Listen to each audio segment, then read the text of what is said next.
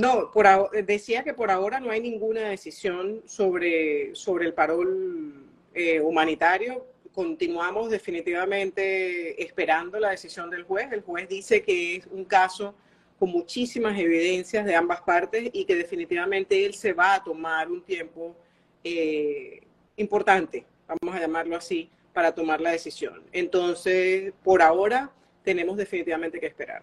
¿Y no, ha habido todavía apelación, eh, Yesenia? Bueno, o sea, por, claro, porque todavía no ha habido decisión por parte Exacto.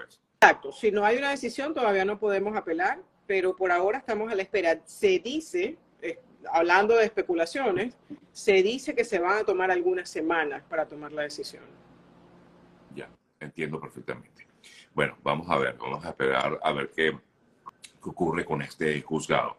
Mira, tengo ya, por supuesto, varias preguntas. Desde esta mañana, alguna persona, o esta mañana una persona me escribió y me consultó acerca de la visa EB2 eh, y me preguntó que al parecer no está activo el proceso de pasar de la visa EB2 a residencia. ¿Es esto correcto, eh, Eso es lo del boletín de visas. Ok sigue estando activa. La EB2 nunca ha tenido un día de suspenso, ni la EB1, ni la certificación laboral, ni nada de esto.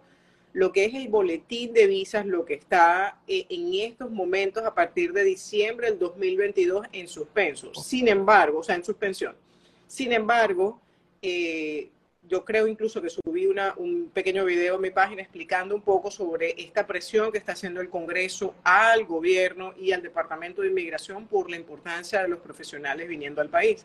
Entonces, al parecer, volvemos a la especulación, es posible que para el mes de octubre o máximo eh, noviembre ya estemos hablando de que pueda reabrir definitivamente el, el, el boletín de visa y se puede hacer el ajuste de estatus. Sin embargo, yo siempre le digo a todas las personas, le digo, si puedes aplicar a la EB2 o a la EB1, a la, que, a la visa que te corresponde, aplica, que el boletín va a abrir en cualquier momento. Los boletines nunca han permanecido eh, cerrados eh, para siempre, siempre abren y cierran, entonces aplica y en lo que abre el beneficio vas a aplicar a tu residencia permanente. Eh, te consultan aquí, recibí el RFE, no sé qué es, de mi EB2 hace dos semanas la semana pasada tenía un viaje programado a Miami haciendo migración, revocaron mi visa de turismo. ¿Influye en mi proceso de B2? Ok, el RFE es un request for evidence, es cuando el oficial de inmigración es, es algo completamente normal y sobre todo súper común en este tipo de visas porque son visas complejas. Este, entonces, el, el, oficial de inmigración sencillamente pide evidencias adicionales para tomar una decisión. La revocación de la visa de turismo no tiene nada que ver con su EB2 lo que sí tiene que revisar es por qué razón le revocaron su visa de turismo, que no tiene nada que ver con la EB2. Eh, tal vez la persona en algún momento entró al país y trabajó sin permiso de trabajo, inmigración se dio cuenta de que había trabajado o tuvo una estadía más prolongada del permiso inicial. Esas son las dos razones que por el 99% de las veces revocan una visa de turismo. Quedarse más del tiempo de la I-94 o trabajar sin permiso de trabajo con estadía de turista, porque hay personas que, pues yo me he enterado de que entran al país, trabajan tres, cuatro, cinco meses y se regresan como turistas y agarran de hacer eso. Eso es bastante peligroso porque créanme que el oficial de inmigración tiene muchos accesos. Recuérdense una cosa, eh, los, los estados de cuenta bancarios, financieros, el gobierno puede tener acceso. ¿Ok? Y, cuando a usted le empiezan a hacer depósitos mensuales o semanales, iguales o parecidos, ellos de inmediato se van a dar cuenta que la persona está trabajando, igual que hay veces hay personas que publican en Craigslist, publican, yo soy peluquero, no sé, de Ecuador y estoy en Estados Unidos, llámame. Ese tipo de cosas, inmigración, todas las va monitoreando. Y cuando la persona entra, a veces le enseñan todos los posts que puso buscando trabajo en su última entrada. Entonces, es impresionante, pero es así y es la mayoría de las veces la razón por la que revocan una visa. Una revocación de visa eh, depende de lo que el oficial coloque en, su, en el acta que levanta en el aeropuerto para regresarte, puede constituir una deportación, puede, o sea, tiene, tiene diferentes razones por las que te pueden devolver. Entonces, tienes que mirarlo. Eh, te consultan, ¿puedo salir del país para renovar mi pasaporte venezolano? Tengo TPS aprobado. Absolutamente sí. Puedes salir Pero no es solamente tener el TPS aprobado, también tienes que tener el permiso de trabajo por el, eh, el permiso de viaje por el TPS. Si solamente sales con el TPS aprobado, supe la semana pasada alguien me llamó que tenía un familiar que salió con el TPS, volvió a entrar y no lo dejaron entrar. Claro, no saliste con el permiso de viaje, saliste con el TPS solo. Tienes que aplicar el permiso de viaje y tiene que estar aprobado, no puede estar pendiente. Puedo también sacar mi permiso de trabajo por TPS, ya yo tengo por ya lo tengo por asilo pendiente. Sí, claro, puedes hacerlo sin ningún tipo de problema. ¿Por, por las dos? Por las dos. Puedes tener ambos permisos. Eh, quienes entramos con parol, ¿qué debemos hacer?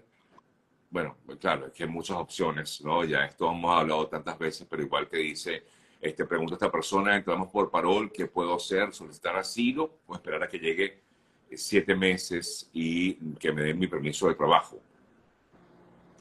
Bueno, el entrar con parol primero te permite aplicar al permiso de trabajo al entrar. No tienes que esperar siete meses. No sé de dónde salió el número. Este, por otro lado, si tienes un caso de asilo, puedes optar al asilo. Tienes que aplicar al asilo dentro del año de haber entrado a Estados Unidos para que estés dentro del de el tiempo que pide inmigración, ¿no? Y en tercer lugar, si no tienes un caso de asilo o mejor que eso, tienes un caso, por ejemplo, con una visa profesional, EB1 o EB2, la que, la que te sirva, tienes un empleador interesado en contratarte porque no tiene mano de obra especializada como la que tú le podrías proveer a esa empresa, puedes hacer un proceso de, certificación laboral, este, o como les digo, EB2 por interés nacional o la EB1 que te va a llevar a residencia por un, en primer lugar, Recuerden una cosa que es una diferencia súper importante.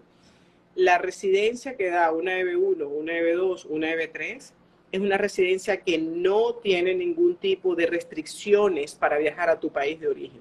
La residencia que da el asilo político tiene restricción. Tú no puedes eh, hacer una, una, residencia por asilo y viajar de inmediato a tu país de origen porque sería contraproducente, ¿no? Entonces, esa es una diferencia. Pero si la persona no tiene ninguna de esas opciones y tiene un caso de asilo, puede irse por un caso de asilo.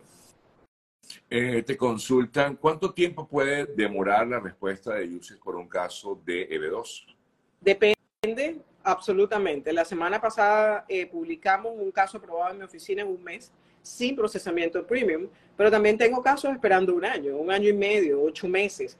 El promedio, más o menos, estamos hablando entre cinco a siete meses. Ese es el promedio. Ya.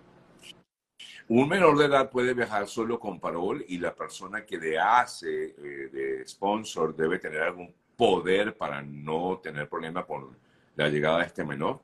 He entendido que los menores de edad tienen que viajar con un adulto que tenga el, el poder para poder sacar al niño del país, sea la custodia o tenga algún tipo de poder especial.